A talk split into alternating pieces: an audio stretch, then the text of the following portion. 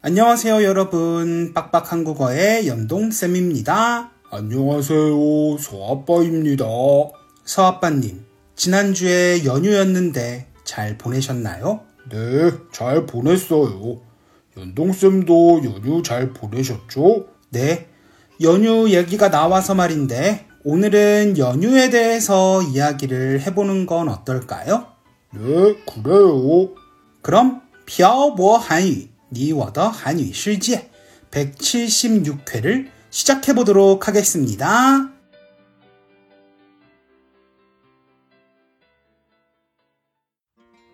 学习延世韩国语零到六级直播课，Topic 考前冲刺课，口语阅读打卡课，欢迎添加微信 p i a o b o h a n y u，即漂泊韩语全拼，详询。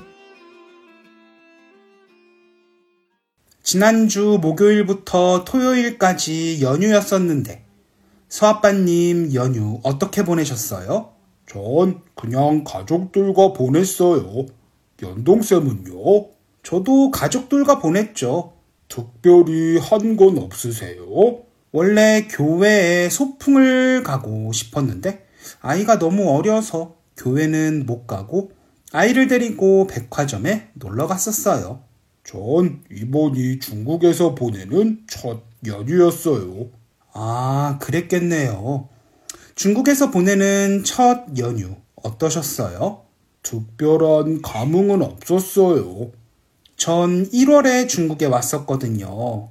그리고 3월에 어학당에 다녔었는데 거의 매달 연휴가 있었던 걸로 기억해요. 중국은 연휴가 많은가 보군요. 4월, 5월, 6월에 연휴가 있었던 걸로 기억해요. 그때는 무엇을 하면서 연휴를 보내셨어요?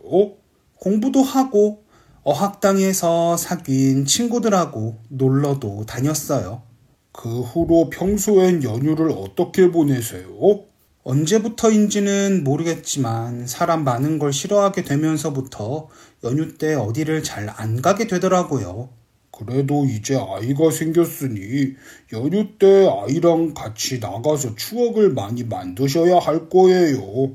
네, 저도 그러고 싶어요. 서아빠는 한국에 있을 때 주로 연휴를 어떻게 보냈어요? 전 보통 여행을 다녔어요. 한국은 연휴가 길어도 3일인데 여행이 가능해요? 연동쌤 중국에 온 지 오래돼서 감이 떨어지셨나 보네요. 왜 그런 말을 하시는 거예요? 한국은 중국만큼 크지 않아서 1박 2일이면 다 갔다 올 수 있잖아요. 아, 그러네요. 그럼 보통 어디로 여행을 가셨어요? 여행이라고 하기보단 그냥 여기저기 놀러 다녔었죠. 저도 그렇게 놀러 다니고 싶은데 중국은 워낙 커서 놀러 갈 엄두가 안 나요. 그건 다 핑계예요. 놀러 가려면 언제든지 놀러 갈 수 있어요. 저도 핑계라는 거 알고 있긴 해요. 근데 쉽게 고쳐지지 않아요.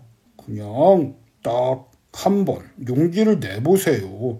그러면 그 다음부터는 쉬워져요. 알겠어요.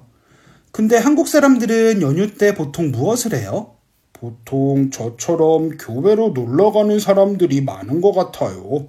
근데 확실히 서울 근처에 당일로 놀러 갔다 오기 좋은 곳이 많은 것 같긴 해요. 그리고 서울에서 차로 2시간만 가도 계곡도 있고 계곡이 있는 곳엔 숙박 시설도 있어서 놀러 가기 편해요. 저도 한국에 있을 때 친구들이랑 주말에 자주 놀러 갔었는데 계곡에 놀러 가서 계곡물에 발도 담그고 고기도 구워 먹고 술도 마시고 맞아요. 그때가 그립네요. 지금이라도 용기를 내보시라니까요. 알겠어요. 그리고 또 어떻게 연휴를 보내나요? 집에서 쉬는 사람들도 있고 호캉스를 하는 사람들도 있고요. 호캉스는 뭐예요?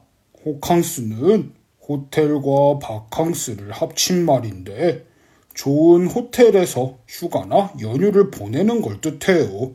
보통 연휴 때 놀러 가면 야외에 있는 경우가 많은데 호캉스는 시원하고 따뜻한 실내에서 보내는 거네요.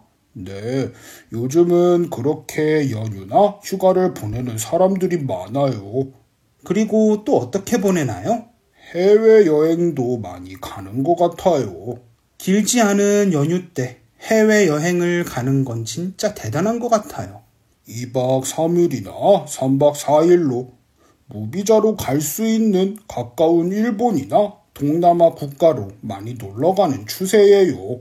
제 친구들 중에는 연휴 때 해외로 골프를 치러 가는 애들도 있는데 그런 사람들도 많아요? 물론 많죠.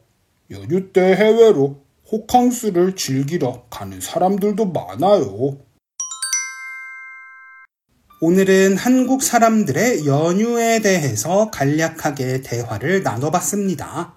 아까도 말했지만 더 늦기 전에 연동쌤도 연휴 때 가족들하고 교회로 놀러 다니세요.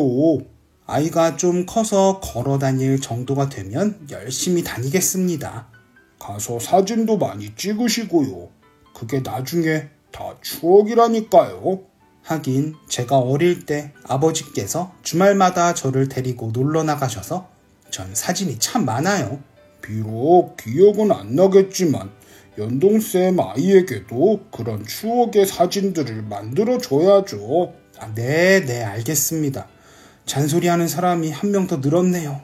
잔소리가 더 많아지기 전에 오늘 내용은 여기서 마무리해봐요. 잔소리라고 들으시다니 이게 다 연동쌤 잘 되라고 하는 말이에요. 네, 네, 네, 네, 네, 알겠습니다. 서빠님 수고하셨어요. 오늘은 한국 사람들의 연휴에 대해서 간략하게 이야기를 나눠봤습니다. 여러분들은 연휴 때 무엇을 하시나요?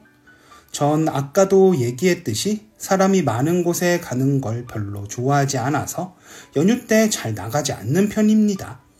이런 걸 소위 방콕한다 라고 얘기하는데 앞으로는 연휴 때 아무리 사람이 많아도 놀러 나가도록 노력해야겠습니다. 오늘은 여러분들의 연휴 보내는 방법을 댓글에 남겨주세요. 그리고 여러분들이 듣고 싶으신 주제에 대해서도 남겨주시면 주제를 정할 때 적극 참고하도록 하겠습니다. 그럼 오늘 내용 맞춰보도록 할게요. 저는 빡빡 한국어의 연동쌤, 개권 소아빠였습니다. 들어주신 분들 감사합니다. 다음에 봐요. 안녕. 안녕. 今天的文字版在微信公众号“漂泊韩语”上回复本期标题“连休”获取。